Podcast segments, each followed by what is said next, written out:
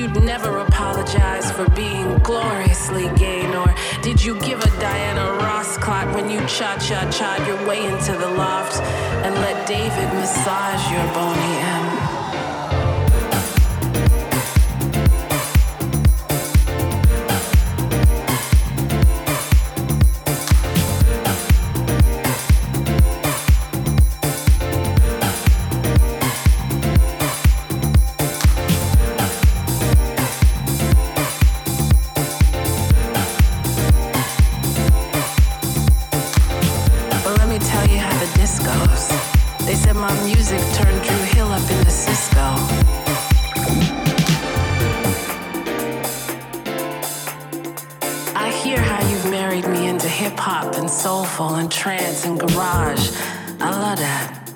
But don't forget, my maiden name is Disco.